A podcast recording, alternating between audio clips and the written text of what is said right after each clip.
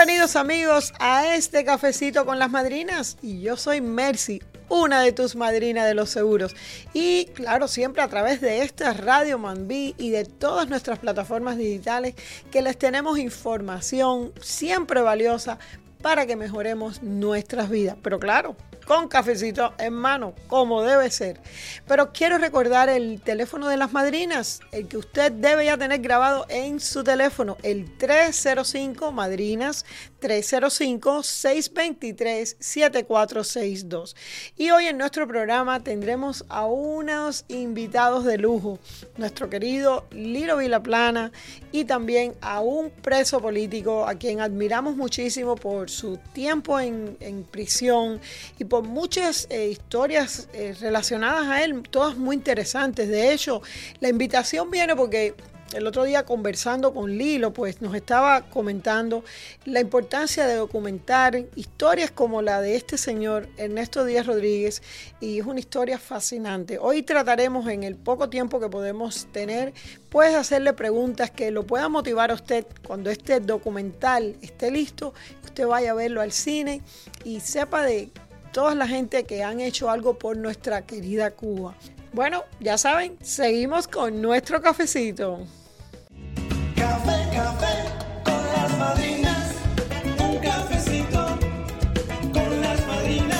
Bueno, y en nuestro segmento de invitados hoy tengo dos grandes invitados. Uno que ya ha venido en varias ocasiones, Lilo y la Plana, quien es nuestra estrella, nuestra estrella, eh, director, productor, escritor, y que ha venido hace unos días a la oficina con un nuevo proyecto para documentar la historia de un gran cubano Así que voy a dejar que sean ellos los que hablen, no yo, para que nos digan de todo. Quizás Lilo quiera hacer alguna presentación del señor Ernesto Díaz Rodríguez, el preso que cumplió 22 años.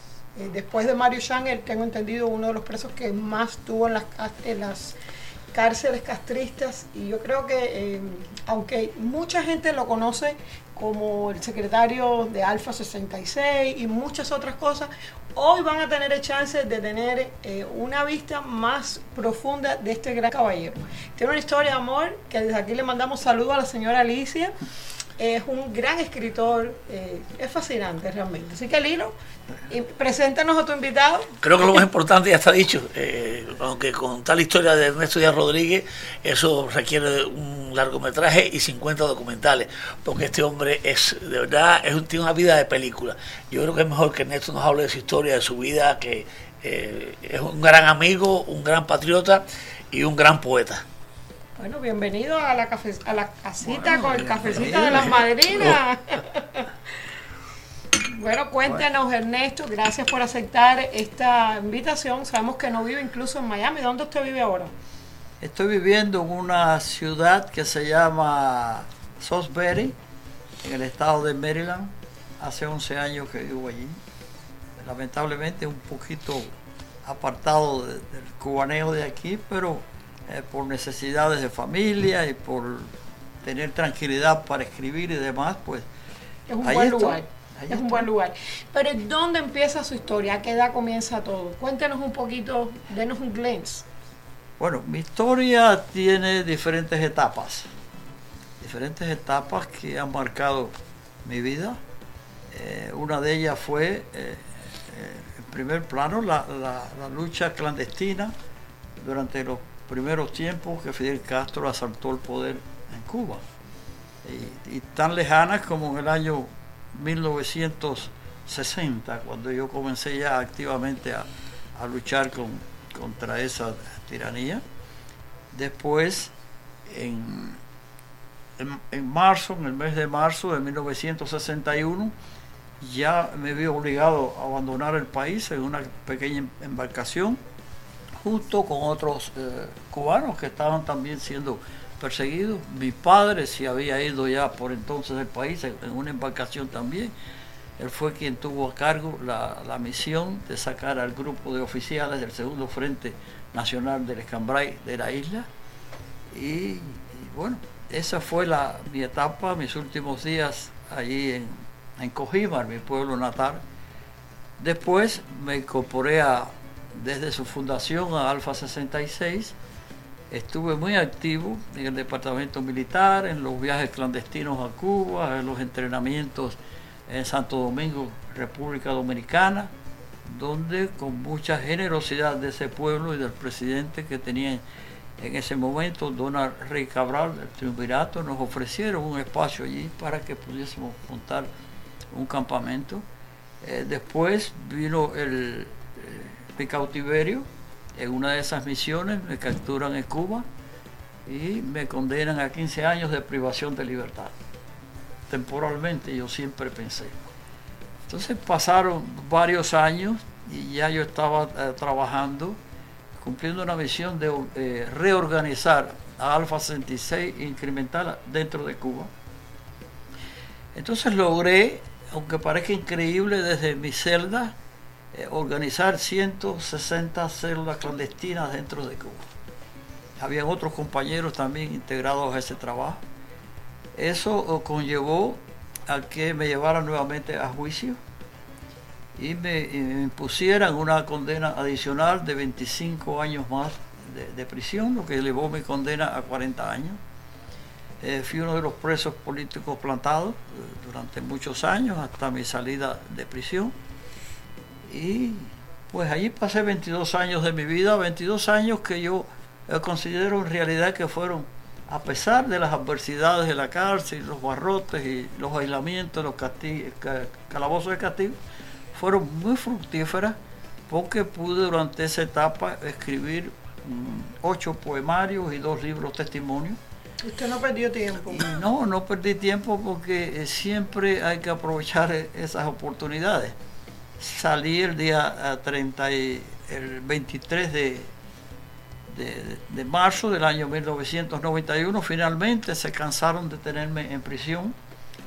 Ya por entonces yo tenía mucho apoyo internacional porque el Pen Club francés, a raíz de la publicación de mi libro La campana del alba, un poemario dedicado a los niños de Cuba y a todos los niños del mundo. Eh, el Pen Club francés me acogió como miembro de honor y eh, iniciaron una campaña por mi escarcelación, por mi libertad. Y junto al Pen Club francés, pues se incorporaron también el Pen Club de Inglaterra, que es la Asociación de Escritores, y el Pen Club de eh, los Estados Unidos. Y parte de también el Pen Club Internacional. Entonces eh, comenzaron una campaña muy vigorosa. al final de esa campaña, la, la AFL-CIO, los sindicatos de este país que por entonces dirigía eh, como presidente Lane Kellan, también hicieron un comité por mi libertad, estuvieron muy activos. Eh, hubo dos intentos de, rescatarme de la cárcel, uno fue con el, el, cardenal John O'Connor, claro que él fue a Cuba, llevó una lista de, de prisioneros que se mantenían en ese momento, presos plantados, Habló personalmente con Fidel Castro, eso lo conozco yo por su secretario que estaba presente allí, Mario. Y eh, cuando le presentó mi nombre a Fidel Castro, Fidel Castro le dijo, no, Ernesto Díaz Rodríguez nunca va a salir en libertad, él tiene que morir en prisión. Increíble. Entonces yo, bueno, pasó eso. Después, un tiempito después fue un senador norteamericano, el senador Claiborne Pearl, de, de Rhode Island, que en esos instantes era el, presidente del Comité de Relaciones Exteriores del Senado norteamericano, habló con Fidel Castro y Fidel Castro le dio la misma respuesta. Y, sorpresivamente para mí le concedió una visita en, mi celda. El senador tirado ahí en una celda inmunda ahí, y conversando conmigo. Y él me explicó, Ernesto, tienes una situación muy difícil porque he tratado tu caso con, Fidel Castro, entre otras cosas vine a Cuba a tratar de conseguir tu libertad y me dijo esto, que no, que tú tenías que morir en prisión. Dije, no te preocupes, eso es un problema de ellos. Y pasaron los años hasta que eh, finalmente, con la, ya por esa época, Mario Chanes eh, y Alberto Grau, eh, Alfredo Busteler y yo habíamos sido incomunicados del resto de los presos políticos en un área especial eh, un comedor que había de militares y lo acondicionaron para nosotros, lo, aislaron y ahí nos mantuvieron hasta, bueno, se, Bustelier cumplió su condena de 20 años, Alberto después también, y no, nos nos quedamos Mario y yo solo ahí durante varios años. Quiero hacer una pregunta a Lilo, escuchando hablar Ernesto. ¿Qué fue lo que te llamó la atención? Porque Ernesto es un libro, es una enciclopedia. Creo que podemos hablar por mucho rato. De hecho, tú en la película Plantados hay una escena referente a una bandera donde tú haces referencia a algo de, de, uno de sus libros, Rehenes de Castro, ¿verdad? Que este libro, de hecho, él lo escribió en la cárcel. Y no sé si tengamos tiempo de hablar de los detalles de cómo llegamos a ese libro. Pero, ¿qué fue lo que te llevó a ti a decir, tengo que hacer una película documentada de este gran señor que hoy nos acompaña? Mira, desde que yo leí Rehenes de Castro y conocí a Ernesto Díaz Rodríguez, eh, su vida para mí es una película. Eh, siempre hacer un largometraje cuesta mucho dinero, demasiado, y no, o sea, como no, no puedo llegar a recuperar, eh, o sea, el dinero para hacer el dinero para hacer la película pues dije hagamos un documental y usted me está apoyando en, en esta en este en este empeño pero la, la, vida de Ernesto su vida amorosa su vida patriótica su, su vida en prisión es, es, para una película. Él es el protagonista de un gran film pero eh, vamos a hacer por ahora un documental yo voy a apostar Ernesto le voy a ser honesto ya por ese nombre que tú habías dicho antes, una vida de película. Porque realmente esta eh, entrevista, que no puede ser muy larga, eh, no hace justicia a su, a su vida. Queda, y perdone que le haga esa pregunta que usted tiene ahora, porque usted lo usa muy bien. Ahora en estos sí. momentos, bueno, pues ya próximamente el día 11 de noviembre, si todavía estoy vivo Así para esa época, voy a cumplir 84 años. Wow, Yo- es yo increíble. sí. De veras Yo que no, sí. no parece. Usted está hablando años 60, 61. Yo estoy pensando que yo nací en el 63. Yo acabo de cumplir 60 años. Y de verdad que usted tiene una virilidad increíble. Cuando eh, Lilo estuvo acá y estuvimos hablando, me dijo, déjame llamarlo. Y usted recitó ese poema que era de los niños, ¿verdad? Eh, ¿tú- ¿Cuál es el tuyo preferido? el mío es el, el soldadito El soldadito, pero él dijo, yo quiero recitar el mío. yo lo exhorto eh, de gran manera a buscar estos libros que me ha dicho usted anteriormente que están todos en Amazon. Rehenes es- de Castro. Rehenes de Castro. en la película Plantados hay de muchos hecho, fíjate, esto es importante que lo sepan. Esto también está traducido al inglés. Para aquellos que tenemos hijos que hablan mejor inglés, eh, leen mejor en inglés, se llama Stronger Than Tyranny. Political Prisoners in Cuba, un libro que fue escrito en las cárceles. No puedo dejar pasar por alto esa historia amor. Quiero que me hables un poquito de Alicia, a quien le mandamos saludos, ¿ok? Eh, ustedes habían sido novios en Cuba, ¿right? O aquí en Miami, no, ¿cómo fue? Alicia salió de Cuba cuando era una niña, tenía ocho años. Entonces eh, vivía en Nueva York, en el Bronx. Su padre eh, participó en la invasión de Playa Girón. Entonces eh, tenían una situación económica, el padre preso, muy difícil en la, eh, en la casa. Su madre con tres hijos, trabajando para, para tres hijos, cuatro hijos y un, amigo mío que conocía la familia me pidió que yo lo ayudara a pintar el apartamento de ellos. Y yo fui, digo, "Con- como no, con mucho gusto. Y ahí conocí a Alicia, era, bueno, prácticamente una niña, muy jovencita. Y no fuimos novios en sí desde el principio, pero había una atracción y mantuvimos contacto durante mucho tiempo. Eh, en en esos periodos de, de- de tiempo, pues yo a veces desaparecía, po- como por ejemplo, en el año 64, eh, estoy hablando cuando yo la conocí en el año 62. Ok. 1900. En el año 64 yo me fui a, a preparar para la lucha en Cuba, a República Dominicana, teníamos el campamento en Punta Presidente y durante un año mi familia, ni ella por supuesto, supo nada de mí, si yo había ido ya para Cuba, si estaba vivo, si estaba muerto, pero se mantuvo ese vínculo y esa, eh, yo te diría, esa esperanza que siempre mantuvo ella de tener una relación más estrecha conmigo. Vino mi, eh, encarcelación en Cuba. eh, desde la prisión nos escribimos a principios del año mil- 1970. Ella siempre había tenido la, idea de ser médico y le gustaban los niños igual que a mí. Entonces, eh, yo viendo cuál era mi situación en Rial, todavía había la posibilidad que me fusilara. Yo dije, mira, olvídate de mí, a mí esta gente me van a fusilar y tú no puedes hipotecar tu vida. Haz tu vida, termina tus estudios, busca un hombre que valga la pena, que, Eso es lo que es realmente amor. Y, y cásate, ¿Eh? y cásate, Wow. y ten tu familia. Y tengo entendido que ella tuvo tres hijos. Sí, Usted por su lado después tuvo sus tres hijos. yo tuve tres y ella tres varones cada uno. Porque yo también. Juntos no me tienen casé. ningún hijo. No tienen ninguno. ¿Cómo es? Ustedes no tienen hijos en común. Oh, no, no, no hemos tenido. Pero en total tienen Pero seis. tenemos seis. Exacto, Sí, ¿qué los, más? los hijos de Alicia son como hijos míos. Exacto. Y no hay diferencia en el cariño, ni en el trato, ni en eso. Bueno, yo creo que van a haber muchas cosas, muchas preguntas que se van a quedar y de hecho eh, lo bueno es que cada todo el mundo quede bien intrigado que cómo es esa historia, porque estoy segura que tú sí la vas a documentar en esa gran producción que vas a hacer y que nos vamos vamos a estar bien atentos. Ernesto, eh, quiero felicitarlo porque yo sé que recientemente, justo ahora en la publicación de mayo y junio de World Literature Today, de 300 nominados, usted fue uno de esos cuatro que escogieron, así que muchas felicidades. También supe del evento de- del Club de Escritores de Francia, que lo convocaron para hacer una antología y usted la suya la escribió en el avión justo a Francia. Sí, sí, un, un poema, era un poema por, por escritor.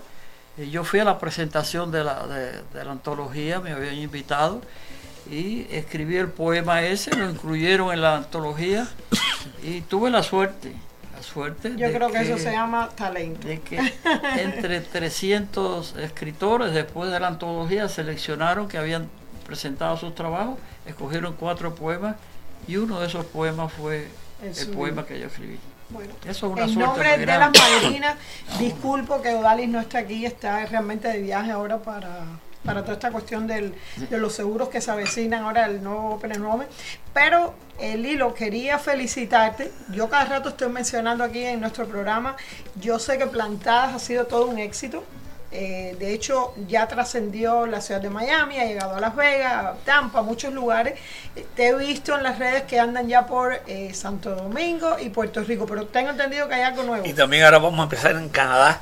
En Canadá y estamos inscribiendo en varios festivales. eh, se va a, presentar en, septiembre en Montreal, en, Toronto y en Ottawa. Eh, son tres ciudades, eh, creo que son esas tres ciudades. Y otros lugares que están pidiendo la película para próximamente en España, en otros países. Pero lo más importante es invitarlos a todos que este próximo 8 de septiembre a las 7 de la noche en el Teatro Artimes.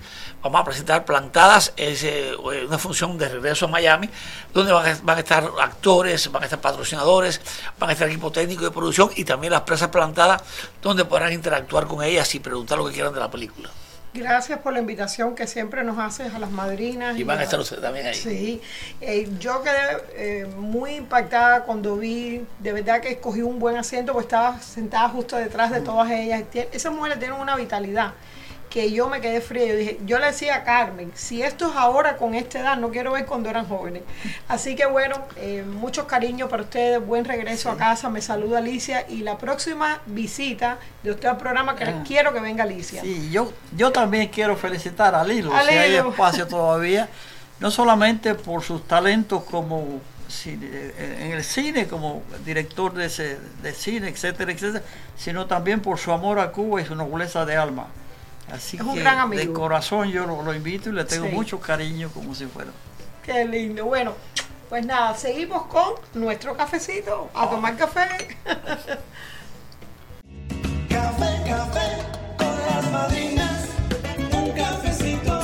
Bueno amigos, ya llegando al final de nuestro programa, quiero que recuerden que seguimos en la temporada de inscripción especial y eh, claro, tienes unas semanitas nada más para tomar acción y comenzar a disfrutar de los beneficios de tener un seguro de salud garantizado y confiable. Y es que recuerden, por primera vez en 10 años de esta ley de salud, tenemos esta extensión, sobre todo para aquellas personas que califiquen. Así que todavía hay tiempo para inscribirse. Recuerda que cuentas con tus madrinas.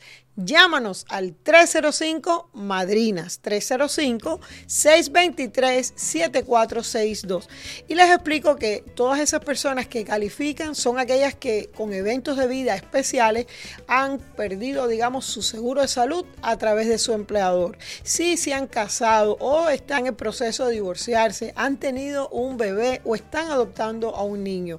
Si usted ha dejado de ser dependiente en la póliza de otra persona, esto ocurre mucho con personas que han llegado, digamos, a través del parol, que a lo mejor llegaron, estuvieron viviendo temporalmente en casa de un familiar que lo, o un amigo que los reclamó y ahora ya están listos para emprender una vida nueva. Usted también se ha perdido la cobertura de Medicaid o de CHIP.